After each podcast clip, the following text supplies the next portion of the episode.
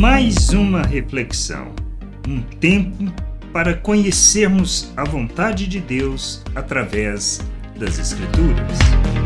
Não gostamos de mudanças.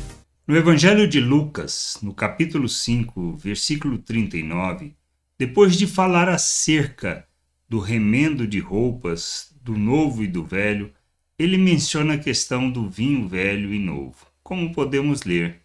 E ninguém, tendo bebido o vinho velho, prefere o novo, porque diz: o velho é excelente. O que podemos pensar quando Jesus afirmou isso?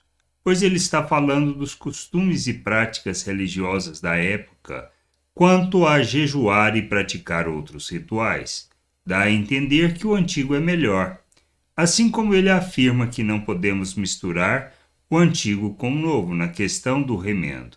Quando ele afirma isso, o que ele quer nos mostrar é que normalmente não gostamos, nós não gostamos do novo, de mudar a forma de pensar, as ações e práticas que adotamos ao longo de nossas vidas. Mas mudar é necessário. Mesmo que muitas vezes pareça arriscado, pareça sem sentido ou que nos leva a uma situação de falta de entendimento.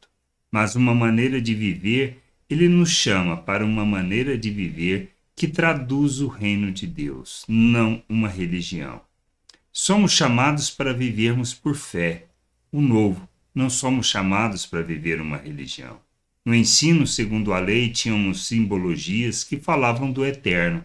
Agora é o eterno de forma viva e expresso por meio de nossas vidas. Podemos até não gostar de mudanças, mas elas são necessárias e temos que entender que em Cristo somos chamados para viver o reino, o reino de Deus na terra, mesmo que pareça algo incerto e muito diferente do que estamos acostumados.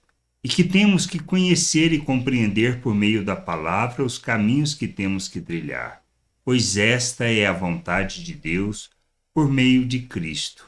Pois pode parecer que o velho seja melhor, mas o novo, as novas perspectivas, o que Deus nos chama para viver, é o que precisamos caminhar. E é isso que Ele está nos chamando para viver: o reino de Deus na terra, uma nova realidade, a expressão de Cristo no mundo, sermos cartas vivas e não nos prendermos às simbologias, às regras, às liturgias, mas sermos expressão viva de Cristo, sermos cartas vivas, revelarmos o reino de Deus, manifestarmos o Pai ao mundo.